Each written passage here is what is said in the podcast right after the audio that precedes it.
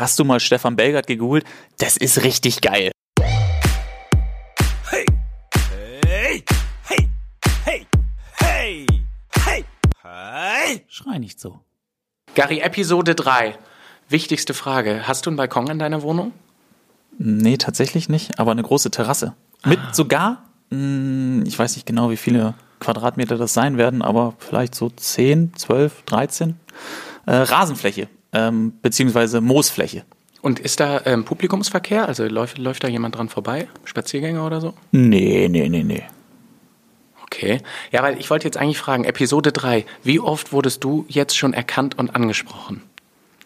Ach so, ne, das, das ist schon richtig oft. Also gerade äh, in den Einkaufsläden ist mir das aufgefallen, dass mich die Leute oft angucken. Könnte auch daran liegen, dass ich im Moment noch ohne Maske unterwegs bin.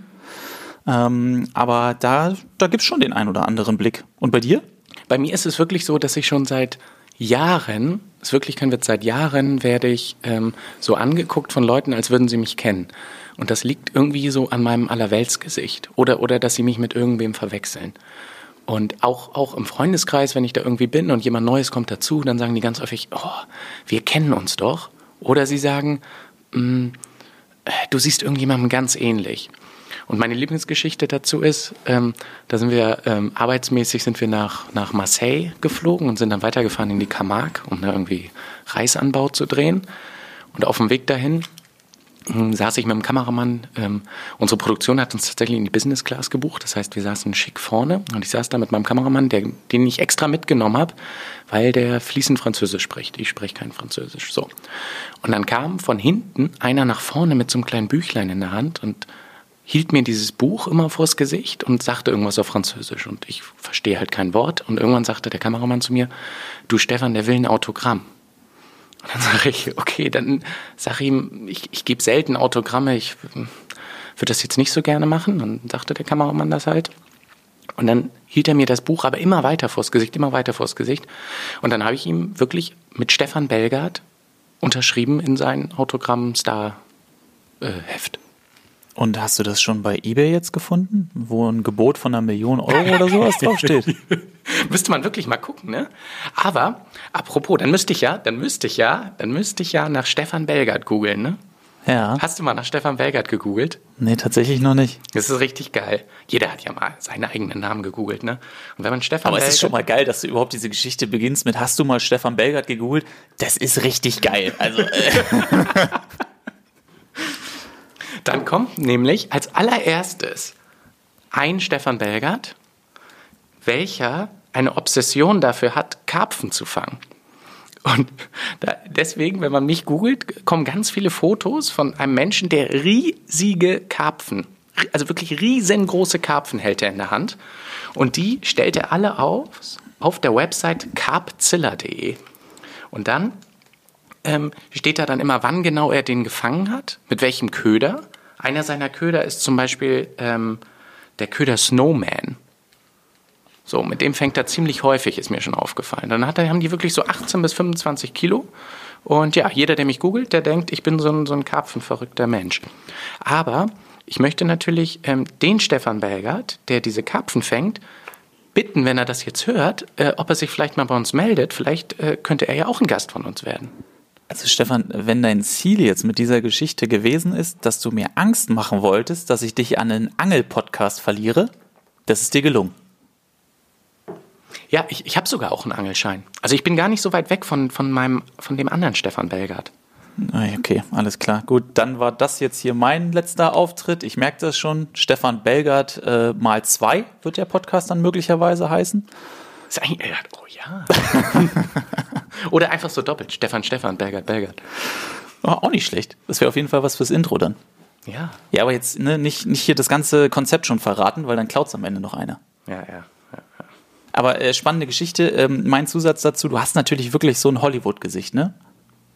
Ja, ich, also äh, ohne Witz jetzt, ne? Es sind ganz unterschiedliche ähm, Gründe aus meiner Sicht, die, die irgendwie dafür sprechen. Manchmal denken sie wirklich, sie würden mich einfach kennen, vielleicht weil ich so ein Allerweltsgesicht habe. Manchmal sagen die Leute aber auch, Mensch, du erinnerst mich irgendwie an jemanden. Ja. Also da kann ich auch eine kleine Geschichte zu erzählen. Mir ist das auch mal in ähnlicher Form passiert. Also ich musste kein Autogramm geben, Na, wobei das ist eine zweite Geschichte, die könnte ich auch noch kurz äh, darbieten. Ähm, machen wir die kurz. Äh, ich habe ja eine Zeit lang ähm, in der Medienabteilung vom HSV gearbeitet und da ist man dann natürlich auch immer dabei bei den Trainingslagern. Und äh, sobald man mhm. dann ein T-Shirt und eine Hose anhat, wo die Raute drauf ist, ähm, ist es eigentlich scheißegal, wo du da arbeitest, ob du der kleinste Wurm bist oder der größte. Ähm, die Kleinkinder kommen alle auf dich zugerannt und wollen Autogramm. Dementsprechend habe ich auch schon in das eine oder andere Heftchen Autogramm von mir gekritzelt, ohne Nummer dann allerdings. Deswegen ist es dann für die auch nicht mehr so richtig nachvollziehbar. Haben, die, Nachwuch haben die Nachwuchsspieler, haben die schon feste Nummern, wenn die mit im Trainingslager sind? Nee. Ja. Die kriegen, glaube ich, dann immer. Boah, das ist eine gute Frage, das weiß ich gar nicht. Also die haben dann in der Trainingslagerzeit auf jeden Fall bei den Testspielen die gleiche Nummer. Ich weiß aber nicht, ob die dann langfristig übernommen wird oder ob das die Nummer ist in der Regel, die sie vielleicht dann auch in der zweiten Mannschaft haben. Ja. Okay, andere Geschichte. Ich war letztes Jahr in Marrakesch ähm, beim Formel E-Event.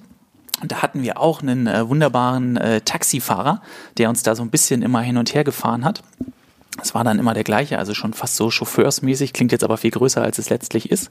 Und der hat am zweiten Tag zu mir gesagt, dass ich Louis Holby ähnlich sehe. Oh. Ja. Da konnte ich nicht ganz klar glauben. Also Louis Holby hat, hat, auch noch, hat auch noch mehr so eine Welle. Ach nee, nee, die Frisur hat er gar nicht mehr, ne? Eine Zeit lang hat er doch so die Welle, als er, als er auch noch hier Teil der, der Bruchwig Boys war. Ja, jetzt, jetzt ein bisschen kürzer, glaube ich, mittlerweile. Und Haare ist natürlich ein super Stichwort, weil ich habe mir ja auch was überlegt. Was denkst du, wie viel so die unterschiedlichen ähm, Tutorials bei YouTube haben, wenn es darum geht, Haare selber zu schneiden? Aktuell? Ja. Wie viel Views? Mhm. Hm, vielleicht so 80.000? Boah, also viel, viel mehr. Eine halbe Million. Quatsch. Ja, teilweise eine halbe Million. Und äh, ich habe dann auch so ein bisschen weiter recherchiert, ne, weil dann war ich auch irgendwann angefixt. Ähm, Ausgangspunkt war, war das Foto von, von David Beckham, was der gepostet hat vor kurzem, weil der hat sich ja jetzt die Haare ganz, ganz kurz wieder rasiert. Ähm, ich habe gelernt, Buzzcut heißt das. Mhm. Wusste ich vorher nicht. Und es gibt ähm, von den Experten drei Tipps, die man beachten soll, wenn man sich die Haare selber schneidet oder halt das zu Hause macht und von jemandem schneiden lässt. Zum einen gutes Licht, eine scharfe Schere benutzen und nicht ohne Kamm arbeiten. Ja. Also prinzipiell glaube ich, dass das wirklich ganz viele Fallstricke hat. Und ich, also ich hoffe, dass von den 500.000, die es geguckt haben, es höchstens ein Prozent nachmacht. Weil also aktuell, wenn man so rausguckt, die Leute, die haben ja total viel Zeit. So, die stylen sich ja auf quasi von Aufstehen 9 Uhr bis 17 Uhr, um dann ihren täglichen Spaziergang zu machen. Die sehen ja alle wie aus dem Ei gepellt aus. Und wenn die jetzt aber alle anfangen, sich selber die Haare zu schneiden, dann habe ich da kein gutes Gefühl mehr. Okay, du weißt aber auch, warum ich dieses Thema aufgemacht habe? Na? Ja, ich dachte, dir fällt's auf, aber so wenig guckst du mich dann halt an, ne? Ja, aber so ein richtig Buzzcut ist das nicht bei dir. Nein, nein, nein, das auf keinen Fall. Nee, du hast die Seiten so ein bisschen und Ja. das hast du selber gemacht? Nee, das habe ich von meiner Frau machen lassen. Aber ist gut geworden, Ah, oder? Ja, ist sehr gut geworden. Ja. Oben habe ich mich noch nicht so ganz getraut. Da war dann irgendwann so ein bisschen, dass uns der Mut verlassen hat. Deswegen ist da nur so ganz, ganz, ganz, ganz, ganz, ganz klein erstmal nur, die, erstmal nur die Seiten gemacht Genau. und dann oben erstmal noch gelassen, wie es war, oder Er, wie? na, erstmal nur die Seiten. Ähm, da kann man ja dann in Anführungszeichen relativ wenig falsch machen. Und da war dann so, okay, ja, wir probieren es mal aus, ob ich jetzt schon das, was oben noch drauf ist, mit Gel retten kann. Und das ist doch eigentlich okay, oder? Ja, super. Also noch, äh, zuerst mal zu meiner Verteidigung. Ihr wisst ja, Gary hat den Kopf beim Sprechen in der Mikrowellenumverpackung. Das heißt, ich kann das gar nicht so richtig sehen. Und dann hat er ja auch riesige Kopfhörer auf, die ja auch das so ein bisschen verhindern. Aber jetzt, wo er mich darauf hingewiesen hat, habe ich es gesehen. Es- Also es sieht wirklich sehr, sehr gut aus. Es klingelt schon wieder. Dieser, dieser Paketbote. Ich gehe einfach mal vor. Gary, ich lass dich kurz allein. Ja, das ist auch wunderbar. Ähm, da kann ich nämlich diese Zeit nutzen, um euch mal zu erzählen, wir sind auch umgezogen und trotzdem hört man noch den Paketboten klingeln. Wir sind jetzt nicht mehr in der Eingangshalle, so würde ich es schon beschreiben. Das ist ein relativ großer Raum. Wir sind jetzt nämlich den Flur entlang in einem anderen Raum auch, damit wir uns natürlich weiterhin an die Auflagen halten können, was den Abstand angeht. Das sind jetzt hier zwei Tische aneinander gestellt, die uns äh, voneinander Paket. trennen und ein großes Paket kommt an. Was ist da drin? Von Weiß Amazon auf jeden Fall. Riesiges Paket. ist für Axel. Ich mach's nicht auf. Für Axel. Macht man nicht. Äh, für Axel, jetzt musst du auch kurz sagen, wer Axel ist. Axel ist äh, ein weiterer Mitbewohner dieses Büros und mein Kompagnon und der bestellt tatsächlich auch privat hier Sachen her. Ja, dann hol- holt das aber hoffentlich auch noch ab heute. Der holt das nachher ab, denke ich. Ja. Und, und weil du gerade sagst Büro, ich, ich war gerade dabei zu erzählen, dass wir umgezogen sind. Ähm, was ist das jetzt hier für ein Raum? Gib mal so ein paar Details wieder, was man hier so sieht? Also das hier ist zum einen unsere, unsere Sch Schnitt, Shit, Suite. Das ist ein ganz alter Gag. Das ist so ein blöder Insider. Also das ist unser, unser, unser Schnittraum und gleichzeitig ist daran angeschlossen ähm, ein etwas größerer Raum, wo äh, wir sitzen und brainstormen und äh, auch mal Podcasts aufzeichnen. So, jetzt Überleitung zum Gast und meine Frage an dich, Gary. Bist du ein kurze Hosen-Typ? Ja, im Sommer schon. Echt? Ich hasse kurze Hosen. Ich versuche, es zu vermeiden, kurze Hosen anzuziehen. Also reden Ich wir beim- jetzt davon geschäftlich Sport, oder Ich so? ziehe beim Sport kurze Hosen an und ansonsten trage ich Jeans, auch wenn das richtig doll schwitzt. Wie? Auch wenn du zu Hause auf der Couch sitzt? Also da, da, da trage ich natürlich auch äh, mal Jogginghose, ne? Aber ich, ich mag keine kurzen Hosen. Ich finde kurze Hosen bei Männern nicht gut. Gar nicht gut. Okay, weil du nicht die passenden Waden dafür hast, oder was? Ich habe tatsächlich richtig gute Beine, aber ich finde das trotzdem nicht schön. Okay, nee, ich mag tatsächlich ganz gerne kurze Hose. Also ich trage relativ lange eine Jogginghose auf jeden Fall. Ich würde niemals mit der Jeans auf der Couch zu Hause sitzen, also auf der eigenen. Hast du so eine weiße Ledercouch, wo es dann abfärbt oder warum nicht? Nee, aber es ist einfach unbequem. Wenn man nach Hause kommt, dann ist das Erste, dass man natürlich ganz klar die Jogginghose rausholt. Es gibt auch so Jeans, die sehen nur aus wie Jeans, sind aber Jogging. Hast du die mal gesehen? Ja, mit so einem Stretch-Stoff und sowas ist das doch auch. Aber die sehen echt, also die sehen täuschend echt aus. Ja, stimmt, ist mir auch schon aufgefallen. Was, was, war, was war dein Gedanke jetzt zur Überleitung zum Gast? Unsere Gästin trägt auch viel kurze Hose. Und heißt Sarah Zadrazil. Sarah Zadrazil. Hallo, Einen wunderschönen guten Morgen, Sarah. Guten Morgen, Sarah. Kannst du uns gut hören? guten Morgen. Ja, passt. Wunderbar. Sarah Zadrazil live am Hörer, 27 Jahre Fußballerin, Profi, viele Stationen schon absolviert, Nationalspielerin Österreichs und seit mittlerweile acht Minuten stolze Followerin bei Instagram, was Schrei nicht so angeht. Genau. Sarah, du bist im Moment in Österreich, ähm, in St. Gilgen am Wolfgangsee. Äh, wenn du aus dem Fenster blickst, was siehst du da?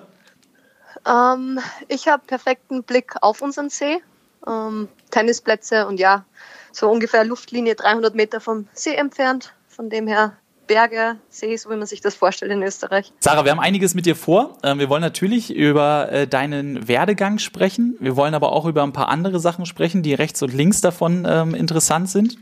Und ich würde auch gerne mal so etwas gleich herauspicken. Ähm, mir wurde ein Zitat hingeworfen, trägt oft echt crazy Sachen. Ähm, naja, kommt drauf an, was man unter crazy versteht. Es ist so, dass ich schon, was meinen Style betrifft, so mich ein bisschen ausprobiere und schon gern auffalle, aber jetzt nicht im Extremen. Also ja, ich glaube, das passt ganz gut so. Nimm mal unsere Hörerinnen und Hörer mit. Ähm, wo holst du dir so Inspiration? Ähm, von verschiedenen Bloggerinnen, generell einfach Internet, Instagram, aber auch so, was mir einfach so gut gefällt. Ich bin sehr gerne am Shoppen, Online-Shoppen, aber auch irgendwo in Berlin oder hier in Salzburg. Von dem her, ja, mit Shoppen habe ich immer Spaß und irgendwas, irgendwas finde ich immer. Und du musst jetzt wissen, ähm, wir haben in den ersten Minuten schon darüber gesprochen, äh, dass ja das Thema Haare schneiden, selber Haare schneiden im Moment ganz groß wird. Ähm, Ich habe gestern den Selbstversuch gestartet. Äh, Wie ist das eigentlich bei Frauen im Moment? Ähm, ich bin generell eine, die sehr, sehr selten zum Friseur geht, vielleicht einmal im Jahr. Oha. Von dem her, ja, von dem her kein Problem für mich. Die wachsen einfach so vor sich hin. Auch nichts gefärbt und so, von dem her habe ich es da relativ einfach. Aber woher Und bekommst, du, notfalls, ja. Notfalls kann auch meine Mama die Spitzen schneiden, denke ich mal.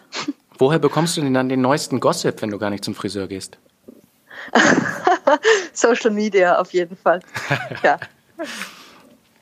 Gut, lass uns trotzdem ein bisschen über Fußball sprechen. Wie waren, wie waren die letzten äh, zwei Jahre für dich? Was, was ist da passiert? Wie, wie ist das so gewesen? Die letzten zwei Jahre ähm, waren sportlich gesehen auf jeden Fall ganz gut. Also in Potsdam ist sowieso, ähm, wir versuchen immer vorne mitzuspielen. In den letzten Jahren ist uns das auch ganz gut gelungen.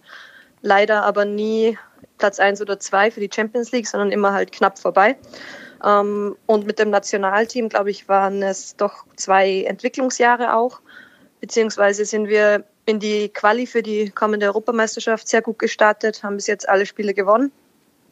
hatten aber natürlich noch nicht das Spiel gegen Frankreich, das so vermeintlich die stärkste Mannschaft in unserer Gruppe ist. Von dem her sind eigentlich die letzten zwei Jahre ganz positiv verlaufen. Jetzt gibt es natürlich viele Hörerinnen und Hörer, die sich äh, für Fußball interessieren. Es gibt aber auch welche, die äh, da vielleicht noch nicht diese ganz großen Berührungspunkte haben. Wie ist denn das generell in Österreich? Ähm, wie kommt man da zum Frauenfußball? Ähm, ja, ich glaube, Österreich, wir sind noch nicht ganz so weit wie in Deutschland, aber ich persönlich habe mit fünf angefangen schon zu spielen, durch meine Familie. Ähm, wir waren immer am Fußballplatz, mein Bruder hat gespielt, mein Papa war Trainer bei uns im Dorfverein und von dem her waren wir immer am Fußballplatz und ich habe bis ich 14 war mit den Jungs gespielt. Also es gibt leider nicht allzu viele Mädchenmannschaften. Ähm, von dem her spielen die meisten von klein auf mit den Jungs, bis sie dann 14 sind und dann in der Frauenmannschaft. Und dann habe ich ganz schnell auch mal in der Bundesliga gespielt. Ähm, und ja, so kam ich zum Fußball. Ja, eine wichtige Frage, weil für mich ist das ganz, ganz weit weg. Wie ist das eigentlich, wenn man so richtig Talent hat? Wie merkt man, man ist viel besser als die anderen? ähm, ja, bei mir war es so, dass einfach mit den Jungs, man hat halt gemerkt, dass ich oft eine der Besseren war, sogar bei den Jungs und dass halt oft die, die gegnerischen Trainer immer so passt auf das Mädchen auf und so. Ähm, aber es war jetzt nie so, dass man sagt, wow, die hat mega Talent, die schafft es irgendwo hin. Für mich war es immer so, ich habe gespielt, weil es mir Spaß gemacht hat. Es war nie so, dass ich damals schon gesagt habe, okay, ich will das unbedingt wie Profi werden, sondern es war immer so, es macht mir Spaß, ich spiele Fußball. Meine Familie hat das unterstützt und ähm, ja, es war dann doch ein langer Weg, dass ich jetzt bin, wo ich bin. Du hast ja gerade auch gesagt, ähm, dass äh, dein Bruder auch ähm, Fußball gespielt hat. Ich habe äh, ein Interview gesehen ähm, von dir, wo es auch darum ging, dass du dein Role Model, also dein Vorbild benennen mhm. sollst. Und da hast du deinen Bruder genannt.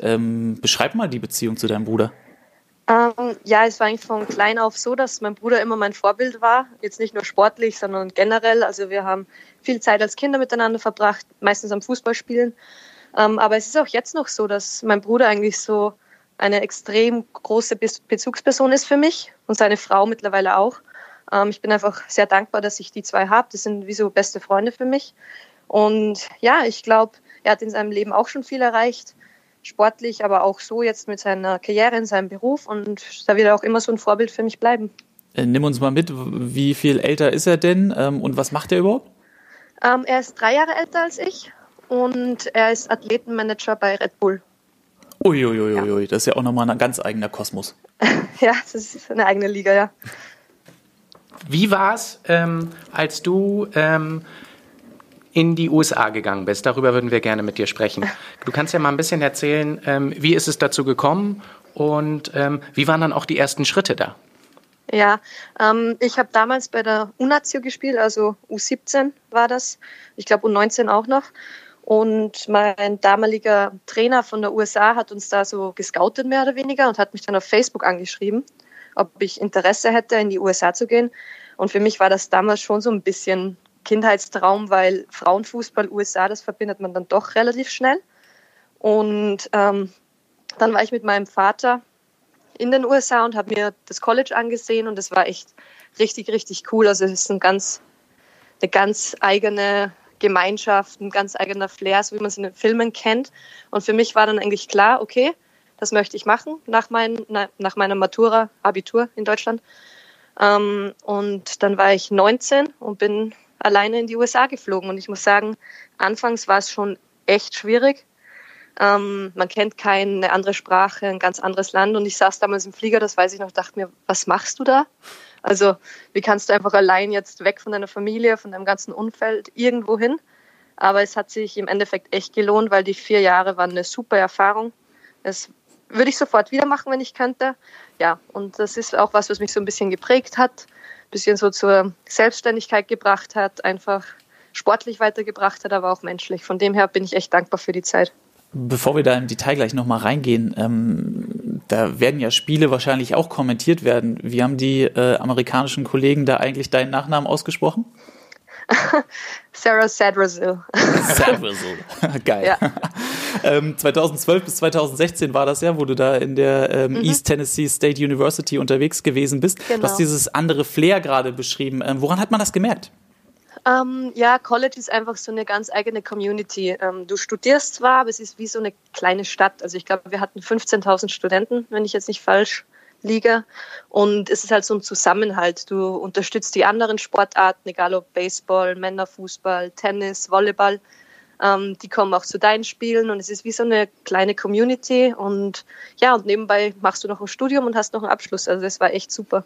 Jetzt denkt man ja auch automatisch dann immer, ich gehe in ein fremdes Land, andere Sprache, also weg von der deutschen Sprache im Endeffekt. Ähm, hattest du da Schwierigkeiten oder wie hast du dich damit dann zurechtgefunden? Um, ähm, anfangs war es so, dass ich relativ wenig gesprochen habe. Äh, ich kann mich noch erinnern.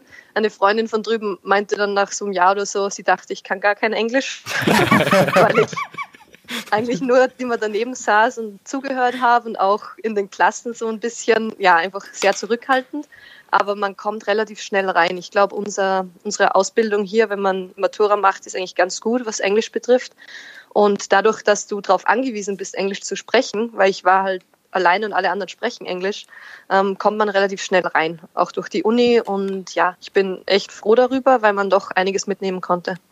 Wenn man sich jetzt manchmal so Dokus oder auch, auch Berichte von, von drüben anguckt, ich sag mal irgendwie so Last Chance You oder solche Sachen, die irgendwie laufen, dann hat man immer das Gefühl, die Sportler da auf den Unis genießen auch bestimmte Privilegien. Wie, wie hast, oder auf den Colleges, wie hast du das empfunden? Ähm, ja, teilweise schon. Also wir hatten zum Beispiel das Privileg, dass wir uns als Erste für die Klassen registrieren konnten, ähm, weil es natürlich aufs Training abgestimmt werden muss. Ähm, von dem her hatten Was wir eine freie das? Wahl. Ähm, wir hatten, ich glaube, ein paar Tage früher konnten wir uns aussuchen, welche Klassen wir gerne belegen würden. Also ob Vormittag, ob Nachmittag, ob online. Ähm, weil jede Klasse hat ja nur eine gewisse Anzahl an Plätzen. Und die Sportler haben dazu erst das Recht, sich welche auszusuchen, damit man auch passend fürs Training dann frei hat. Also es war, das war ein Vorteil. Dann hatten wir auch ständig, dass wir zum Beispiel Nachhilfe bekommen konnten, ähm, ohne Probleme. Wir hatten so eine eigene Study Hall mit Computer, wo du in Ruhe lernen konntest. Also es waren schon ein paar Vorteile als, als Sportler, aber es war jetzt auch nicht zu extrem. Ja. Ja, wie sah denn der Alltag aus? Du hast da auf dem Campus gewohnt und dann, äh, wie, wie, ja, wie sah es aus? Genau, ähm, ich hatte eine Wohnung direkt am Campus. Wir hatten relativ Glück, weil ich hatte eine Zweierwohnung mit eigenem Zimmer, eigenem Bad und wir hatten gemeinsames Wohnzimmer und Küche. Ähm, ich glaube, bei vielen Unis sind es so Dorms, wo du wohnst, wo du zu zweit in einem Zimmer bist. Von dem her hatte ich da echt Glück. Dann meistens war morgen Krafttraining angesagt, schon relativ früh, ähm, so 7 Uhr. Danach ging es auf die Uni, je nachdem, welche Klassen du hattest, wo du dich registriert hast. Und nachmittags war eigentlich immer Training. Und das Einzige, was anders ist, was Fußball betrifft, wir hatten immer Freitag- und Sonntagsspiele, also immer zwei Spiele in der Woche. Ähm, und die Meisterschaft war auch nur im Herbst weil mhm. im Frühling waren andere Sportarten. Also das ist echt so ein bisschen, das System ist etwas eigen. Es kommt immer auf die Sportart an. Wir waren immer im Herbst dran und im Frühling und ähm, ja, gegen Sommer war dann zum Beispiel Baseball und Basketball oder ich, ja, ich glaube Basketball.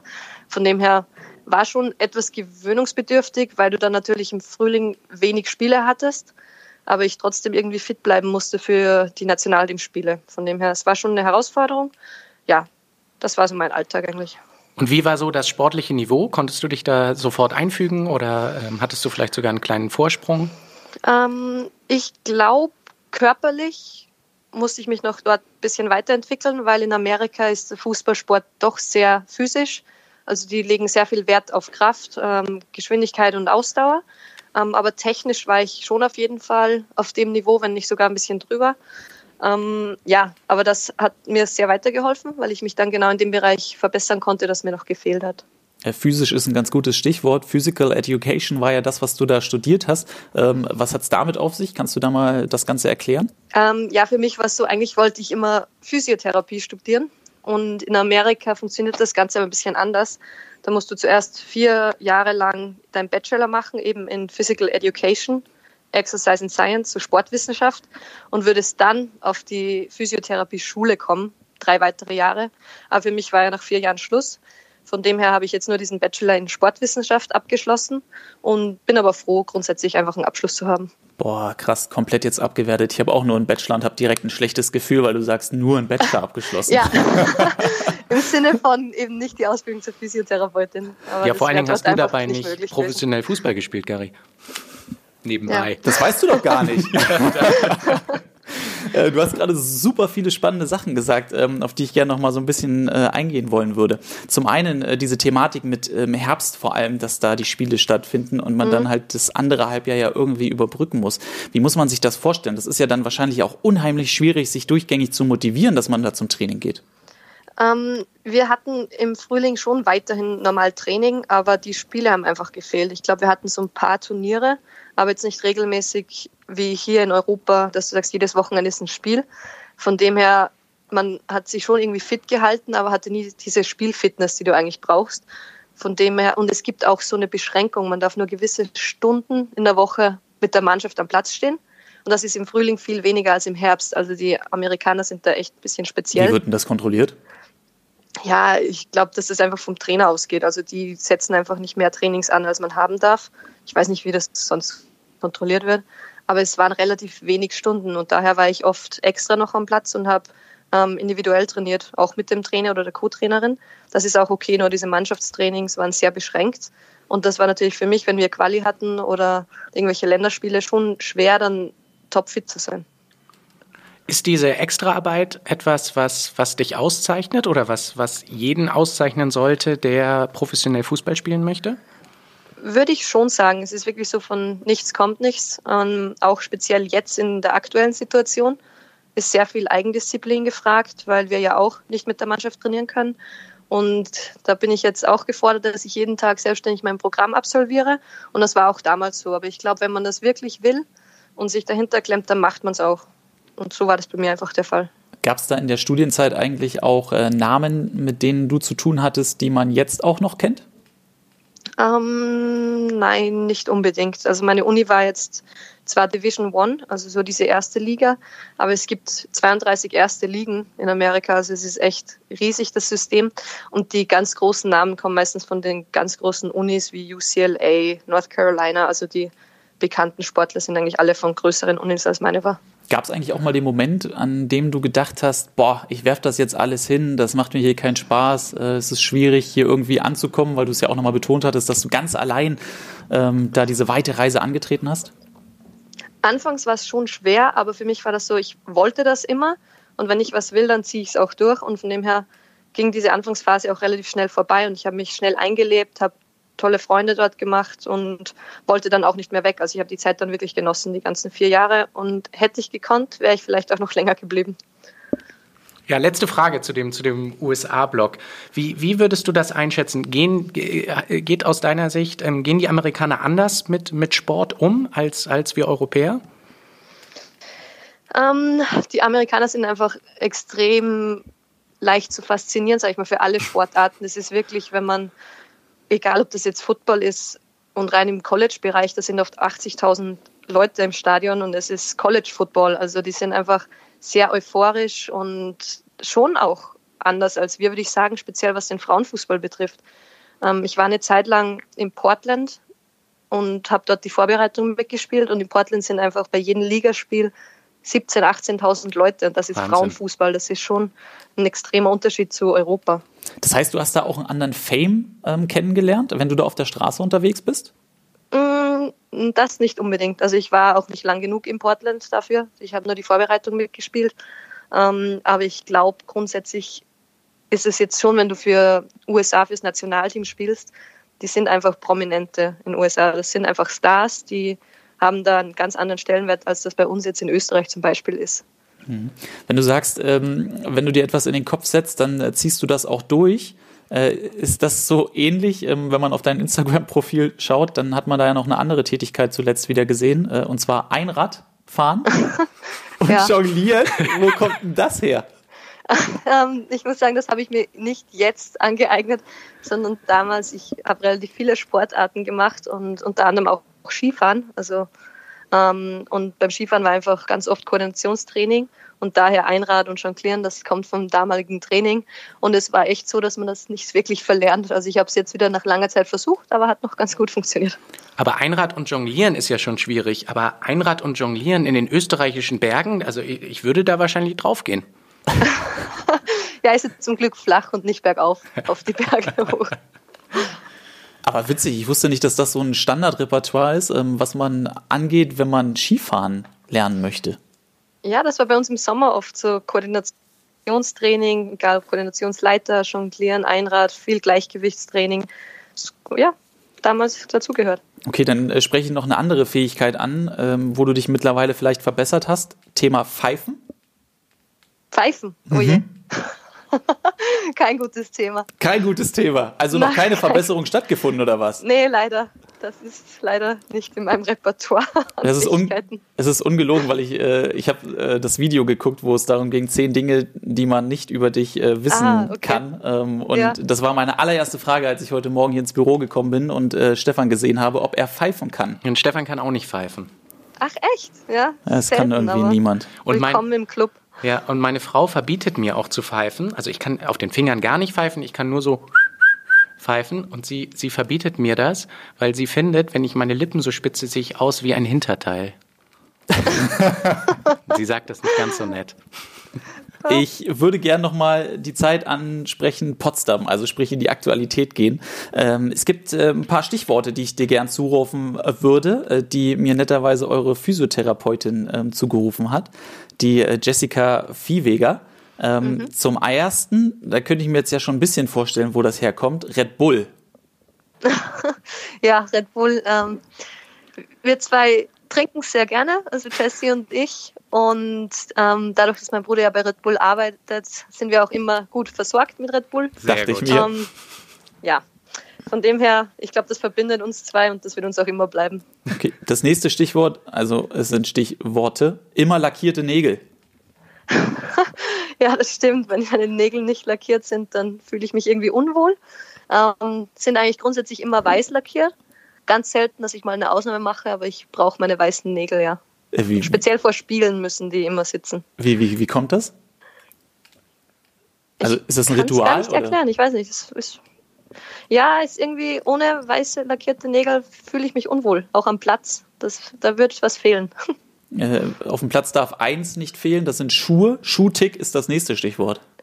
Oh, ja. Ähm, Schuhtick passt extrem gut. Ich glaube, ich habe, ich weiß nicht, 50, 60 Paar Sneaker zu Hause.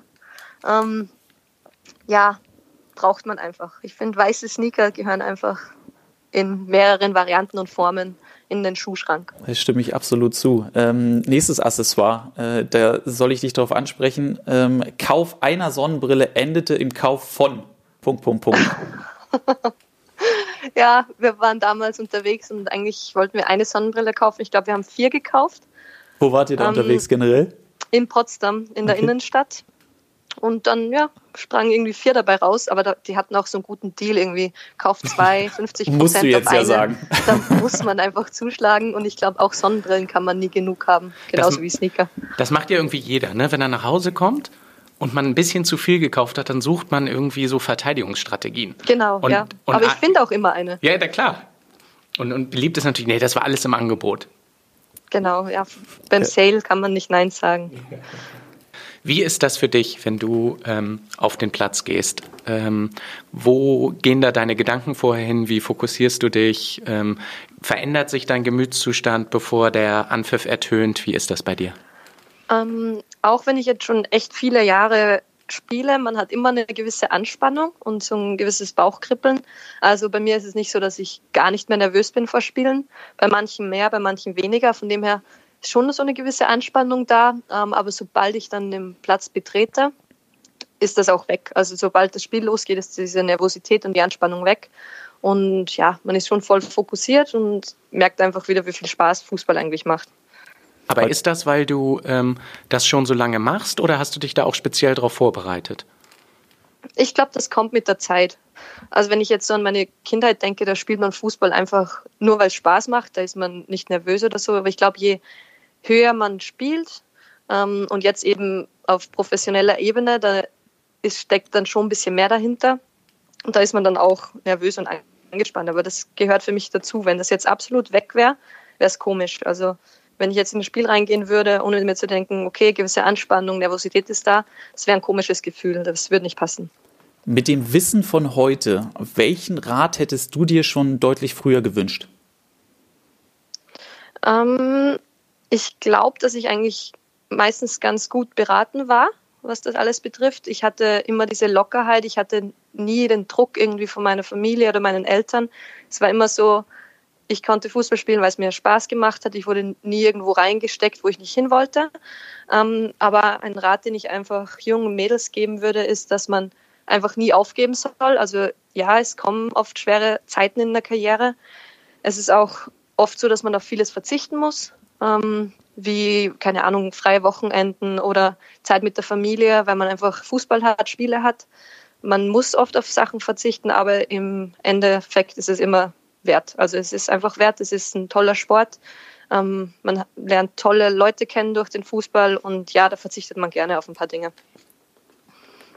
Man lernt äh, tolle Leute kennen, ist ja auch ein ganz gutes Stichwort, eine ganz gute Überleitung. Äh, 2019 Geburtstagsparty Anfang Februar von einem gewissen Brasilianer. Äh, der Name, ich weiß gar nicht, wie man ihn ausspricht.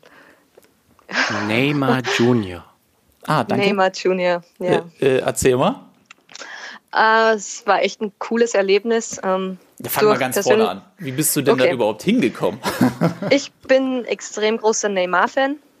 Ähm, und durch persönliche Kontakte war es so, dass ich die Möglichkeit hatte, auch mit meiner Schwägerin und meinem Bruder und der Schwester von meiner Schwägerin dorthin zu fliegen, nach Paris und ähm, ja, an dieser Party teilzunehmen. Und es war echt ein unglaubliches Gefühl, weil du stehst da im Raum und es sind einfach alle von Paris, die ganzen Profifußballer, egal, damals war es noch Buffon oder Cavani oder Mbappé und die sind halt alle um dich rum.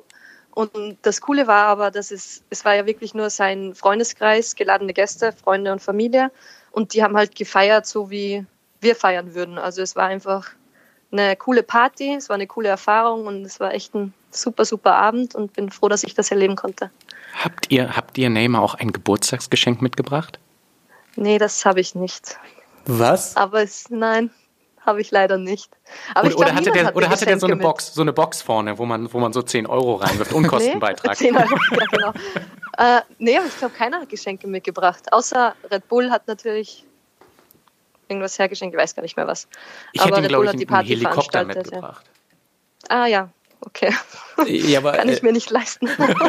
Frage ist ja jetzt eigentlich dann unterm Strich, hast du da mit ihm auch mal gesprochen dann? ähm, gesprochen, nicht wirklich. Sein Englisch ist leider nicht so gut und mein Portugiesisch ist nicht vorhanden.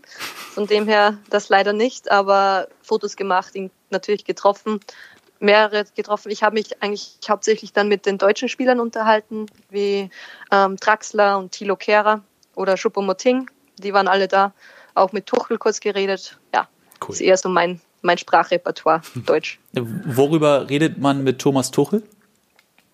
Ähm, nur kurz, also äh, ich habe ihm gesagt, dass ich Fußball spiele und er kannte auch Potsdam, also Turbine Potsdam, war ich etwas überrascht. Ja, ein paar Minuten Smalltalk, das war's dann auch. Okay, und wie muss ich mir das generell denn aber vorstellen? Also ich sage jetzt mal, meine Frau hat demnächst auch Geburtstag, da hänge ich dann ein paar Luftballons auf, ähm, also so drei, vier an der Zahl. Und ist das da bei so einer Party dann auch? Also da hängen ein bisschen mehr als drei, vier Luftballons. es, also es waren, ich glaube, alles, was Red Bull macht, wenn es Veranstaltungen sind, die machen das auch dann sehr, sehr gut und durchdacht. Und es war auch dort wirklich eine Riesenhalle mit Bühne und Live-Musik und verschiedenen Buffets, ähm, verschiedene Bars mit verschiedenen Getränke. Und im Hinter, in so einem Hinterhof gab es dann noch ein Tor, Playstation-Station, Basketballkorb, so Sachen, wo man auch ein bisschen Fußball spielen konnte. Und ja, also es war schon echt eine coole Location. Okay, dann lass uns da noch mal einen Cut hintermachen und ich würde gerne noch mal auf die aktuelle ähm, Situation ein bisschen eingehen wollen. Äh, man kriegt ja im Moment relativ viel mit, ähm, was so die Bundesligisten ähm, angeht und wie die sich verhalten. Wie ist denn das im Frauenfußball in dieser Corona-Zeit? Ich meine, du bist eigentlich bei Potsdam unter Vertrag stehend, jetzt aber in Österreich. Ähm, wie, wie, wie geht man mit dieser Unwissenheit auch um? Ähm, ja, bei mir war es ein bisschen Glück im Unglück, sage ich mal, weil damals, als das alles begann, war direkt nach der Länderspielpause und ich war zu Hause und dann leider etwas kränklich und konnte dann nicht zurückfliegen. Und deshalb habe ich mich dann entschieden, aufgrund der Krankheit, dass ich hier bleibe. Und deshalb bin ich in Österreich. Ähm, die anderen Mädels, die anderen Legionärinnen, ähm, die müssen in Potsdam bleiben, weil einfach der Verein auch eine Ausreise nicht für klug hält in der aktuellen Situation. Mhm. Ähm, von dem her sind die meisten in Potsdam. Wir haben einen Trainingsplan bekommen vom Verein. Es ist wirklich eigentlich jeden Tag was zu tun und so müssen wir uns alle individuell fit halten. Das finde ich auch richtig spannend. Das hat man jetzt auch ganz häufig gelesen. Trainingspläne wurden verteilt, individueller Art. Was steht denn da so drauf? Mach heute zehn Sit-Ups, morgen zehn Liegestütz oder? Ähm, wir haben verschiedene Kraftpläne bekommen ähm, und Schnelligkeitsprogramm und dann sind verschiedene Läufe. Also zum Beispiel steht jetzt Vormittag Kraftplan 1, ähm, Krafttraining und nachmittags sind neunmal 200 Meter Intervalle mit drei Minuten Pause oder so. Das ist jetzt nur ein Beispiel. Und so arbeitet man den halt ab. Okay. Das heißt, du wartest dann auch darauf, ähm, dass es endlich dann irgendwann wieder losgehen kann mit Fußball. Insgesamt genau, ja. der Blick natürlich nach vorne. Was sind für dich denn noch Anreize in deiner Karriere? Ich will auf jeden Fall mit meinem Nationalteam zur Europameisterschaft.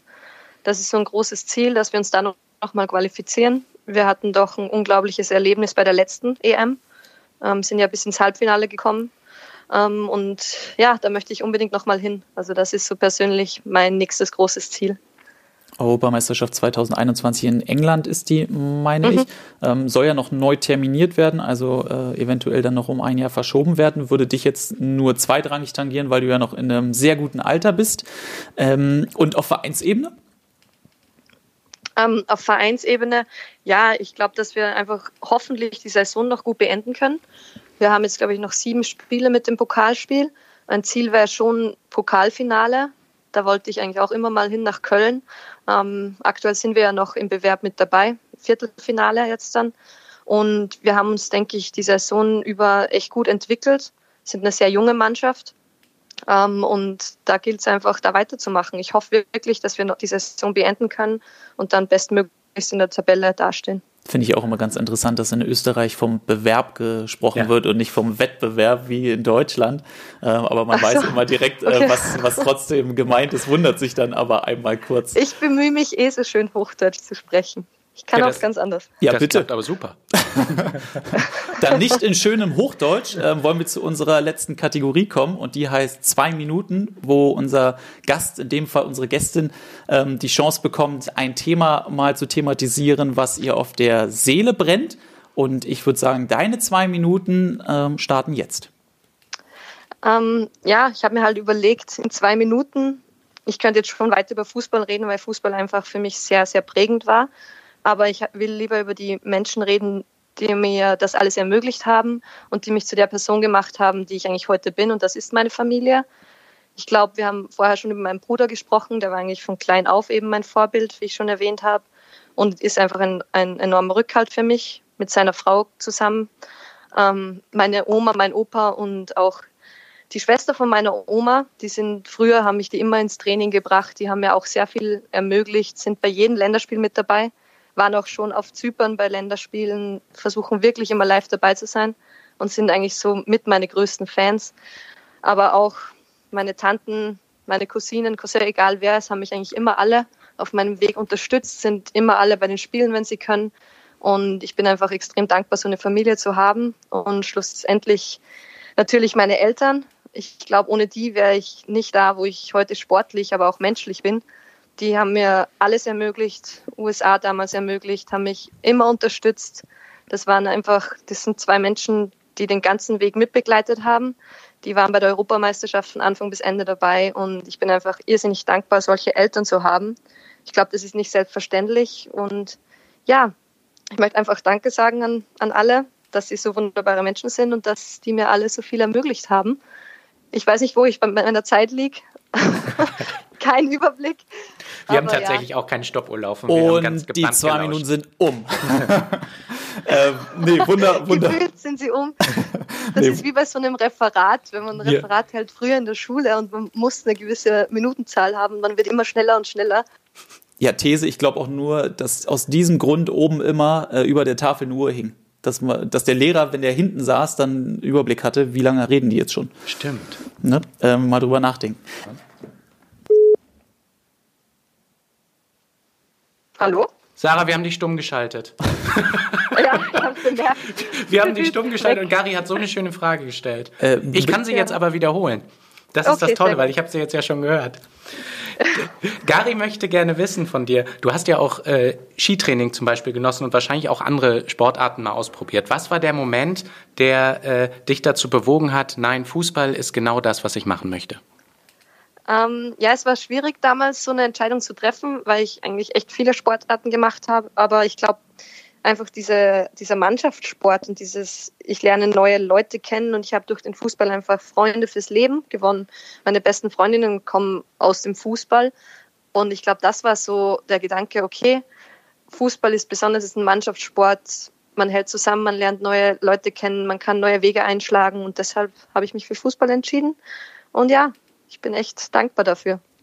Und ist es eigentlich so, wenn du in deiner Heimat jetzt auf die Straße gehst, dass da dich die Leute erkennen, dass da die Leute dich in einen Plausch verwickeln? Ähm, es war so direkt nach der Europameisterschaft schon, weil da war so ein richtiger Hype in Österreich. Da war auf einmal, alle waren Frauenfußball-Fan. Ähm, und wenn ich da in Salzburg unterwegs war, haben mich die Leute schon erkannt. Jetzt auch noch teilweise in, in Salzburg und bei uns im Ort kennt sowieso jeder jeden. Aber da spricht auch, der eine oder andere Person spricht einen schon auf Fußball an. Aber da wissen eigentlich alle, dass ich Fußball spiele. Sarah, wir danken dir für deine Zeit und bevor wir dich wieder stumm schalten, äh, beenden wir den Podcast lieber. Vielen, vielen Dank für die äh, ganzen Einblicke äh, über deine Jugend, über die USA, über die Karriere jetzt und auch über Neymar. Das war ähm, großartig und ähm, wir wünschen dir alles Glück der. Welt. Danke, gut. Herzlichen Dank, auf bald. Auf bald, ciao, ciao. Tschüss. Gary, brauchen wir jetzt noch ein Abschlusswort? Abschlusswort, Abschlusswort, äh, sowas wie Tschüss. Sowas wie Tschüss. Hey! Hey! Hey! Hey! Hey! Hey! Hey! Schrei nicht so.